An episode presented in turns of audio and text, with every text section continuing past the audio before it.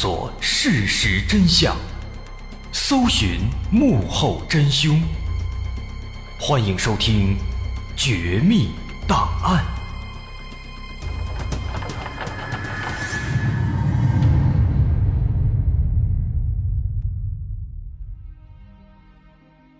还原事实，探索真相。欢迎来到今天的《绝密档案》，我是大碗。我们曾经说过，假大校、假军官、假皇帝，他们都很奇葩，甚至有的还非常搞笑。今天呢，咱们再来说一个假货，这是一个香港的假尼姑。别看是出家人，别看是女人家，她犯的事儿啊，比那些假军官、假皇帝有过之而无不及。那说到这个假尼姑呢？咱又不得不提到八三版的小龙女的扮演者翁静晶，她们俩关系不错，据说啊是形同姐妹，是好闺蜜一样的关系。但同时呢，这个翁静晶，她可以说也是假尼姑的克星。没有翁静晶，这个假尼姑可能至今都还在逍遥法外呢。那一个假尼姑，她能怎么逍遥法外呢？咱们来看几个关键词：丝袜。假发、丈夫、豪宅，这几个词儿，不论哪一个，好像都不应该和尼姑产生联系。但是在这个假尼姑身上，这些词儿却代表了她的一系列的荒诞的犯罪行径。她不仅是开豪车、住别墅，在她的办公室里还发现了大量的黑色丝袜、假发、性感的内衣等等很多不应该属于尼姑的物品。这个假尼姑啊，可以说是白天见人的时候端庄高深，晚上没人以后，那就是放浪形骸，四处风流。究竟哪一个才是真正的她呢？相信也已经不言自明了。翁静晶和她之间有着什么样的故事？为什么能够从一个关系不错的好姐妹变成了假尼姑的克星呢？有关这假尼姑的事儿啊，今天咱们就来仔细的讲一讲。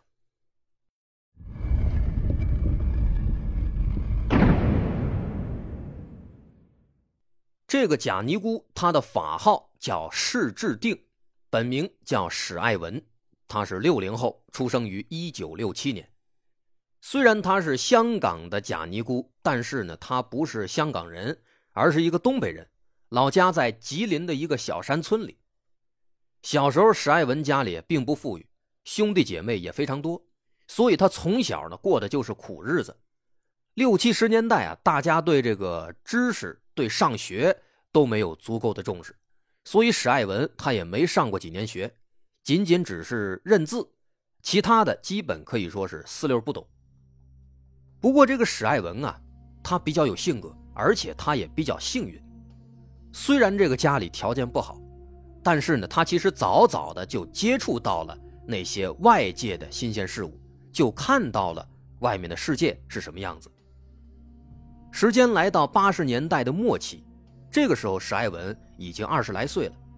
随着改革开放的浪潮，他看到村子里有不少村民都去南方打工，挣了不少钱，买来了电视机、VCD 这样的高级玩意儿，他就经常跑到这些村民家里面去看电视。在电视和影碟上，他第一次知道有一个地方叫做香港，那里高楼林立，车水马龙，极为繁华。这给他带来了极大的震撼，而史爱文呢，他是一个敢想敢做的人，他向往那样的生活，向往那样的地方，他就一定要过上那样的生活。但是，跟随村民一起去南方打工的提议，立刻就遭到了父母的反对。毕竟他这二十来岁的年纪，父母更希望他能够找一个好人家嫁了，有一个安稳的未来。其实父母这个想法呢，他也没错，但是这个时候的史爱文，他已经不是当年的史爱文了，他已经变了，他已经不属于这个小山村了。在持续反抗了几年之后，一九九三年，二十六岁的史爱文拿着一笔钱，独自去了深圳，后来又辗转进入了香港。他看到香港大都市果然就像是电影里那样繁华。但是在这里立足，又谈何容易呢？在一开始的几年间，他吃了不少苦。为了赚钱，史爱文做过各种各样的工作，在饭店里端盘子，在商场做保洁，去柜台卖货等等，这些都是体力活起早贪黑，非常辛苦。他没有文化，也没有一技之长，只能去做这些。可以说，这个时候的史爱文呢，还没有做错什么，他只不过是想通过自己的努力去改变生活罢了。可在这期间呢，随着时间流逝，一个越发紧迫的问题就出现了。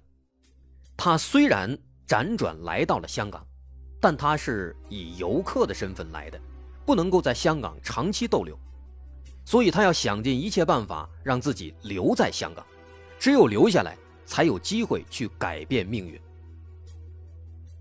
于是，对繁华都市的渴望和迷恋，让他做出了一个非常不道德的决定。他研究过香港的居留政策，只有在香港合理合法的连续居住七年，才可能获得香港的居留权。但是，怎么样才能合理合法的在这里连续住七年呢？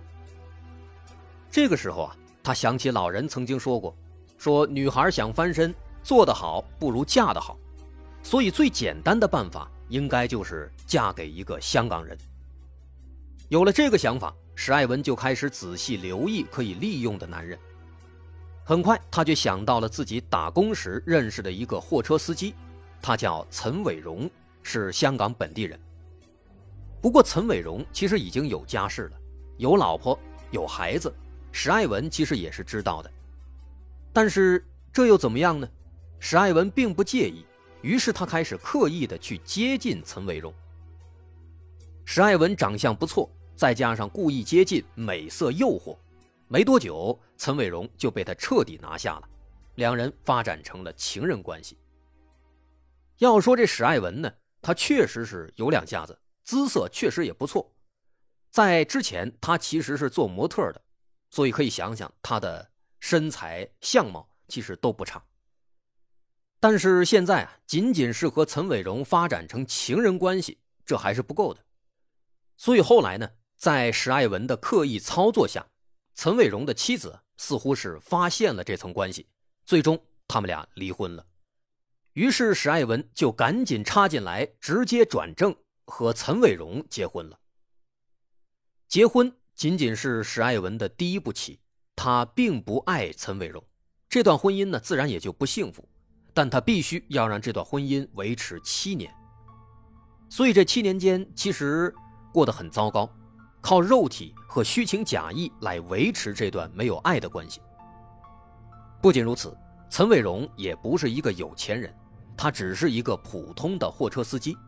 所以说，史爱文他仍然需要像以前一样去辛辛苦苦的打工维持生计。后来的史爱文一直觉得自己这七年其实是在卧薪尝胆，是为了追求美好生活所付出的努力。但这显然是在过度美化自己，他自己心里打的什么算盘，他自己没点数吗？所以从某种角度来说，岑伟荣其实也是一个可怜的受害者。这七年来，他一直想和史爱文要一个孩子，但是史爱文每次都拒绝。岑伟荣一直不知道这到底是为什么，直到他们结婚七年之后，史爱文终于拿到了香港的居留权，头也不回的离婚了。到这个时候，岑伟荣才明白过来，原来这七年的婚姻都是假的。在拿到香港身份之后，史爱文正式给自己换了一个新名字，叫隆恩来，想讨个吉利，开始新的生活。但是很快他就发现，即便有了合法身份，在香港生存仍然是不容易的。即便已经在这里打拼了七年。但是打零工仅仅只能维持温饱，如何才能飞黄腾达赚到大钱，真正的融入这座繁华都市呢？此时史爱文是非常苦恼、非常迷茫的。为了寻求答案，他经常去附近的一个寺庙，叫宝莲寺，去烧香求佛，祈求佛祖保佑。不过在这里时间久了，他还真的就发现了一个赚钱的路子。这里咱们插播一条小提醒：首先自报家门，我是大碗。一直以来呢，有很多人在盗用我的节目，我也经常接到听众们的举报。因为我自己是律师嘛，这几年也陆续的已经处理了好几个了。目前登记在册的也还有不少盗用的，有的在 B 站，有的在抖音、快手，有的是在公众号上，还有的是在油管等等。在这里提醒大家。只有账号的名字叫做“机智的大碗”或者是“大碗说故事”的，才是我本人的账号，其他一律都是盗用。那些盗用的人们，建议你自己也早点收手，不然的话，早晚会收到法院的传票。盗用的多的，最后可能要面临几万甚至几十万的赔偿。这条小提醒以后我也会插播在其他的节目里面，希望大家能够见谅，谢谢。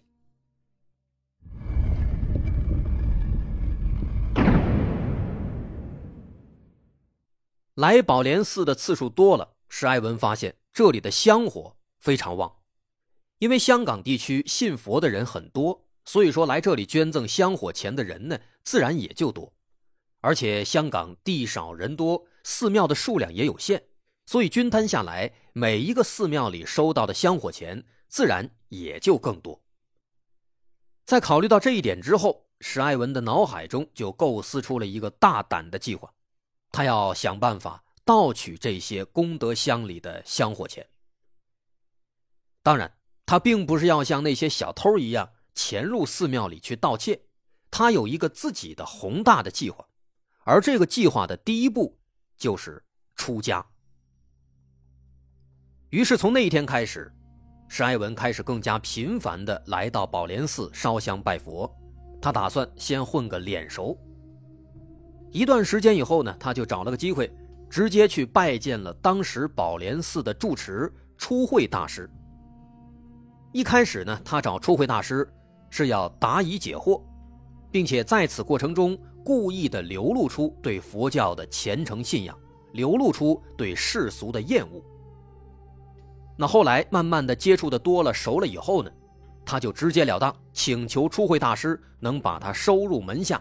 让他出家为尼，想一辈子吃斋念佛、修身养性。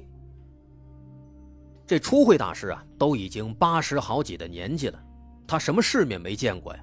经过这几次交谈，他早就看出来了，史爱文其实并没有了却凡尘，他也并不是真的想出家，所以一开始大师没有同意。而史爱文呢，他非常机灵，他其实也看出来了。大师看出来他并不是真的想出家，所以他也不着急。因为这个大师啊身患疾病，岁数比较大了，也正是需要照顾的时候，他一个人打理寺庙呢，也没那么多功夫，也忙不过来。所以史爱文啊，他就主动请缨，说不让自己出家也没关系，自己就是感觉这个世界上纷纷扰扰，无可留恋。愿意为佛门清净之地啊尽自己的一份绵薄之力，愿意以义工的身份帮忙照顾初慧大师，帮忙打理寺庙里的杂物。你看这话说的多好啊！初慧大师听了以后啊，他也不好拒绝，毕竟这太热情了，只能是默许。但这正中了史爱文的下怀，他恰恰就是要利用初慧大师的善良，一步一步的接近，最终让大师同意。所以从那以后呢，史爱文几乎每天都会来到宝莲寺帮忙打理杂物，帮忙照顾年老体弱的初慧大师。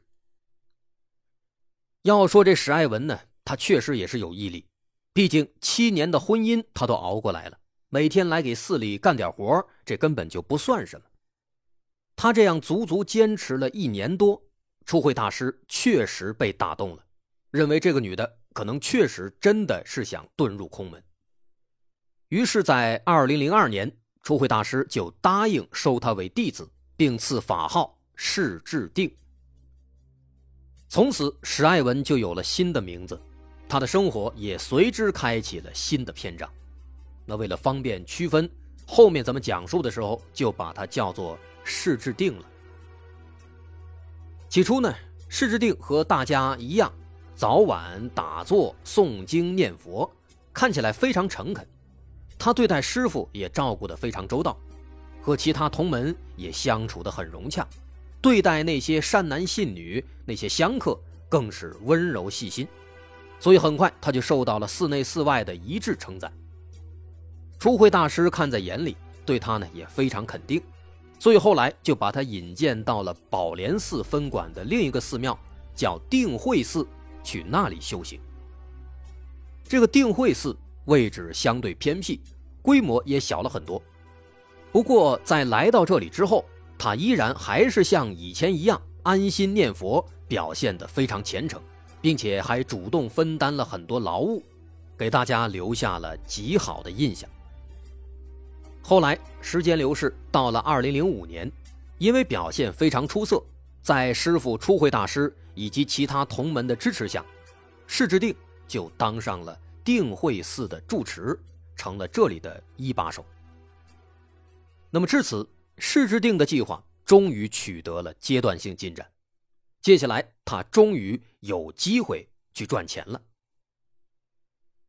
不过，在进一步的行动之前，他首先要清除异己，扶持亲信，把那些信得过的手下都放在各个重要的位置上。至于那些年纪比较大的老师傅，其实也都能看出来师之定是要干什么。为了不惹麻烦，他们往往会主动让贤。当然，这其中也有一些比较正直的，想要反抗、想要揭发师之定，但是在精明狡猾的师之定面前，他们势单力薄，只能面临被打压的命运。不出半年，定慧寺中就已经遍布了释智定的亲信，其他不服管、不听话的都被他介绍到了其他的寺庙里。如此一来呢，整个定慧寺就相当于是释智定的私人财产了。他的第一个目标就是善男信女捐赠的香火钱。在2005年刚刚当上住持的时候，定慧寺的账上一共有670万的存款。到了九年之后的2014年，这个数字变成了70万。就算这九年之内这些钱没有持续增加。那么六百七减七十，剩下的六百万去了哪儿呢？这些钱都被释智定以各种方式收进了自己的腰包里。你以为六百万很多吗？对释智定来说，六百万并不多。这才哪儿到哪儿啊？他要想办法去赚更多的钱，而且很快一个好机会就出现了。有一家房地产公司。看中了定慧寺这片风水宝地，想把它买下来，整个拆迁费用高达上亿元。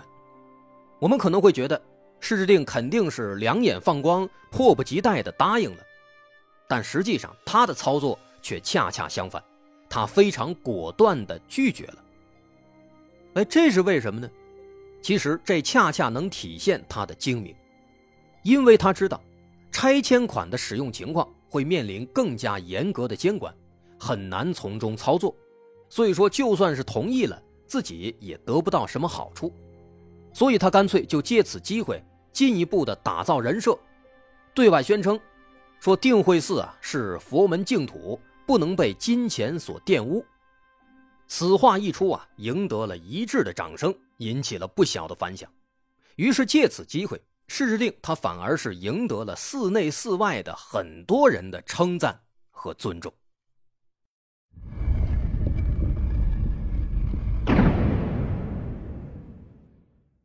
不得不说，这波操作非常漂亮。虽然没赚到钱，但是赚了一大波的好感，也巩固了地位。接下来呢，他就趁热打铁，继续在媒体上发声，大致说。哎，虽然我们拒绝了一大笔拆迁款，但是定慧寺内部啊确实很不容易，庙宇残破，年久失修，希望大家常来关照，增添人气。这番话全然都没有提到钱字，但其实每一个字都透露着要钱的意思。但毕竟这番话呢，它是出自一位善良的住持释智定，所以很多善男信女在听了以后啊，其实并没有反感。反倒是被这种坚强乐观的精神所打动，纷纷慕名而来，捐赠一点香火钱，尽自己的绵薄之力。同时呢，来自社会各界的捐赠物资也源源不断的过来了。这个时候就要提到香港女艺人翁静晶了。翁静晶呢，她是一个非常有能力的人。她首先是一个演员，八三版的杨过和小龙女就是她和张国荣演的。同时呢，她还拥有中国政法大学法学博士学位，还是一个律师。而且人家这个家庭也都很厉害。她的第一任丈夫是刘家良，第二任丈夫是赌王何鸿燊的堂侄何猷标。所以说，显而易见，这个翁静晶呢是一个很不简单的女人。而施之定，他却非常自负的和他扯上关系了。翁静晶信佛，那段时间呢，也在媒体上注意到了定慧寺的相关的新闻，他就被施之定这种正直所打动了，就主动前往定慧寺进行捐款，还希望可以帮助施之定来修葺寺院。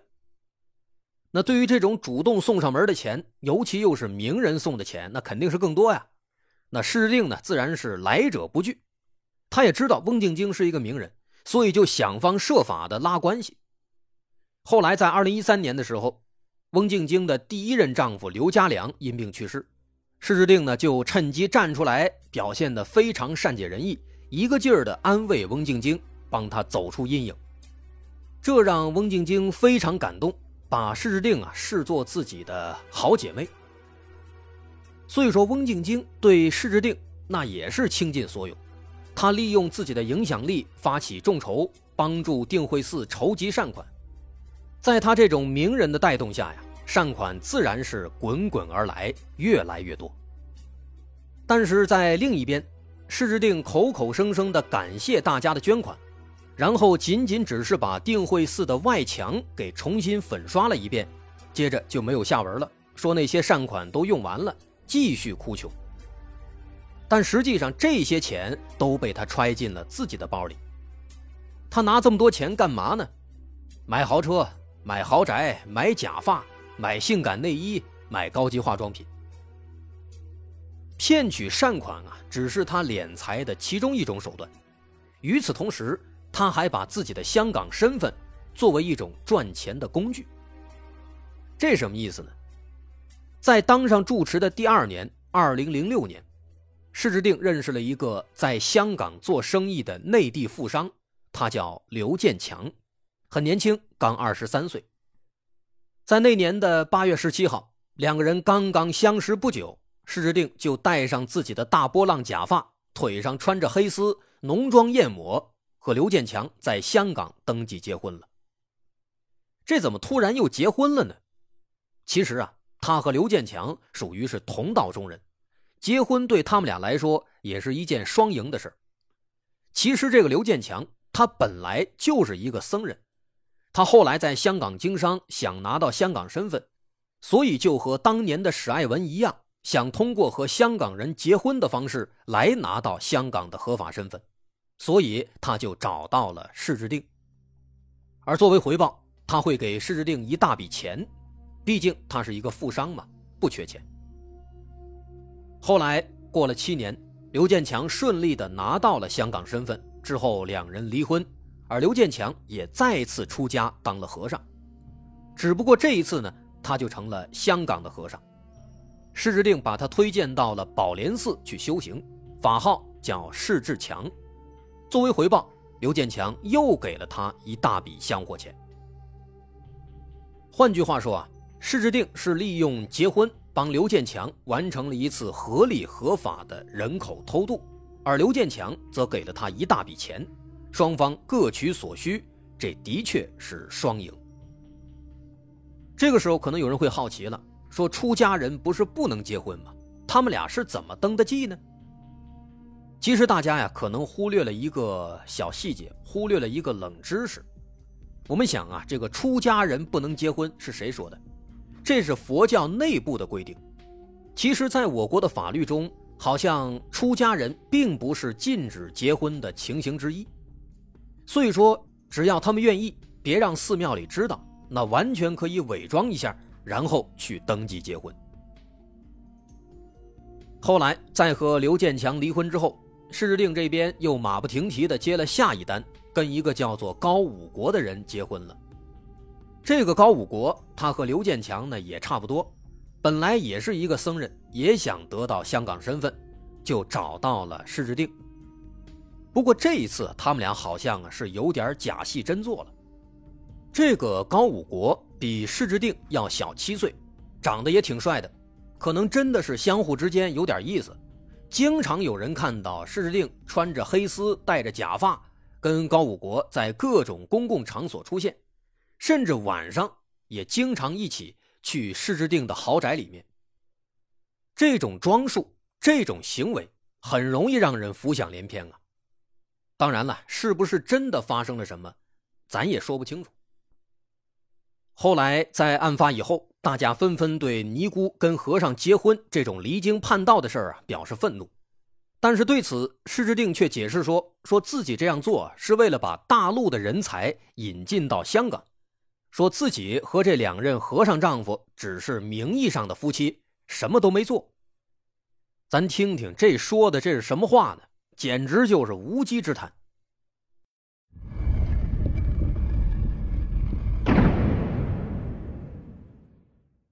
施之定煞费苦心的窃取了大量的财富，也终于过上了他自己梦寐以求的香港都市生活。二零一二年，他用徒弟释妙慧的名义买下了一栋豪宅，三千九百五十万全款拿下。这栋豪宅啊，简直就是一座小皇宫。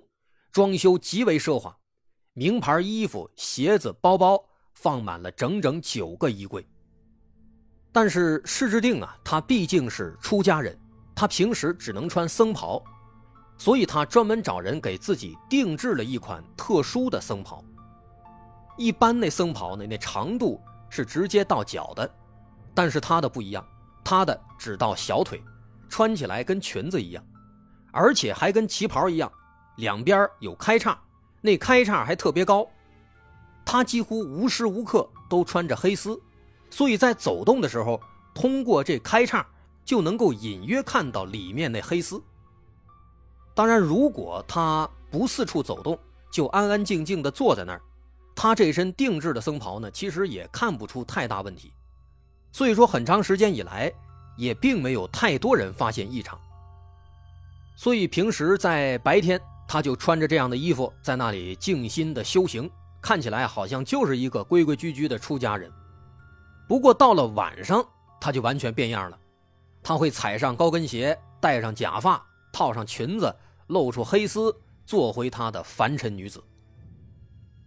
除了衣服穿着，他还买了很多豪车，还配有专门的司机，都是帅小伙其中有一个豪车呢，是一个能够容纳七个人的房车。他最喜欢的就是这个。平时他从来不在寺庙里住，人家别的出家人都是住在庙里，他不，他几乎是每天晚上都让那个男司机用这个房车带他回自己那个豪华别墅里面过夜，直到第二天早晨两人才出来。至于说这一晚上在里面可能会发生什么，不用想，大伙也能猜到。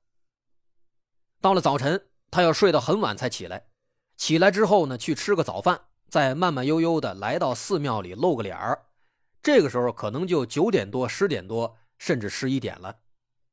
接下来呢是午饭，吃完午饭就回到自己的办公室里睡一会儿。他在这个庙里啊有自己的办公室，这办公室呢也是相当豪华。别看这定慧寺里面破败不堪，但是他的办公室宛如新房。里面摆着最贵的苹果电脑，一张豪华的双人床，还有好几个衣柜。衣柜里面挂满了名牌的裙子、皮鞋、塑身内衣，还有各式各样的丝袜。这里面还养着两条狗，每个月光狗的伙食费就七千块钱，还要二十四小时给他们开着空调。等中午在这办公室里休息完了，到了下午，他就带着自己最喜欢的徒弟释庙会。去逛街吃下午茶，去看看苹果有没有出什么新产品。一旦有了新产品，他会第一时间抢购最贵的那一款。他呢也是一个典型的苹果发烧友。那么这里提到的他的这个徒弟释庙会，原名叫王慧，也是从内地来的，是他的心腹，跟他一起干了不少罪恶的勾当，后来也被抓了。那从施之定他的这个消费状况，其实就不难判断，定慧寺里面这点收入，应该有一大半都被他霍霍走了。至于后来他这罪行是如何被发现的，如何被抓的，开头咱也说了，他的克星是翁静晶。翁静晶是虔诚的佛教信徒，当时呢是很积极的帮助筹措捐款、修葺寺庙。因为同时他也是定慧寺的董事，所以说对寺庙自然会格外的关心一些。但是随着时间流逝啊，翁静晶发现定慧寺的修葺工作好像没有太多进展，除了外墙被刷了一遍，其他地方好像都没动过。所以他经常就去寺庙里面关心修葺的进度，但是每一次啊，施之定都是遮遮掩掩糊弄过去。那么时间一长呢，翁静晶就有点怀疑了。另一边，在寺庙里面无偿劳动的义工也发现了问题。他们发现，作为住持，释之定呢好像不经常来寺庙里，很少烧香念经，通常呢都是待在自己的办公室里，不知道在干什么。他的办公室也非常神秘，从来不让其他人进去。直到后来有一天，有一个义工偷偷的进去看了看。结果就发现了大秘密。只见这办公室里装修豪华，设施昂贵，还配有单独的浴室，在浴室里竟然还装了一个恒温浴池。联想到寺庙里偶尔出现的神秘豪车，再看看修葺了几年仍然没有进展的破旧的地板和内墙，义工突然就意识到这其中可能有大问题。于是他就把这个情况反映给了寺庙里的董事翁静晶。翁静晶听了之后，立刻就意识到了不对劲，就提出要查看定慧寺的账本。作为董事，这样的权利他是有的。当拿到账本之后啊，上面记载的数字让他目瞪口呆。上面显示，这几年来寺庙里支出的维修费用达到了四百九十万。然而，整个寺庙只有外墙被刷了一遍，难道刷个墙需要花四百九十万吗？账本上还显示，市制定每个月的交通费高达二十万，这也太夸张了！难道他天天坐飞机吗？再有就是，原本六百七十万的存款，过了九年变成了七十万，就算这九年来没有进账，那也少了六百万啊！这六百万又去了哪儿呢？面对质疑，施之定闪烁其词，顾左右而言他，而这种反应也让翁静晶彻底失望了。他终于意识到，那个善良智慧的施之定，竟然只是一种伪装。于是，翁静晶就把搜集到的这些证据全都交给了警方。二零一五年十月十四号，市之定、寺庙会、高武国以及一名印度佣人被警方悉数抓获。最终，在二零一七年，史爱文因为贪污、诈骗罪等罪行被判了十五年。这个结局，我想他应该早就料想到了。向往美好的生活，这本来没错，也是我们每个人都应该追求的目标，而为之付出努力也是正确的。但是，财富只能脚踏实地的拼出来，在佛门圣地投机取巧、违法犯罪，不仅玷污了宗教。最终也葬送了自己。我是大碗黑丝尼姑释之定，咱们就说到这儿。本期节目素材参考自网易新闻、BBC 中文网、三六零百科、百度百科以及其他的相关新闻媒体。本期内容是结合上述媒体资料二次改编演绎而来。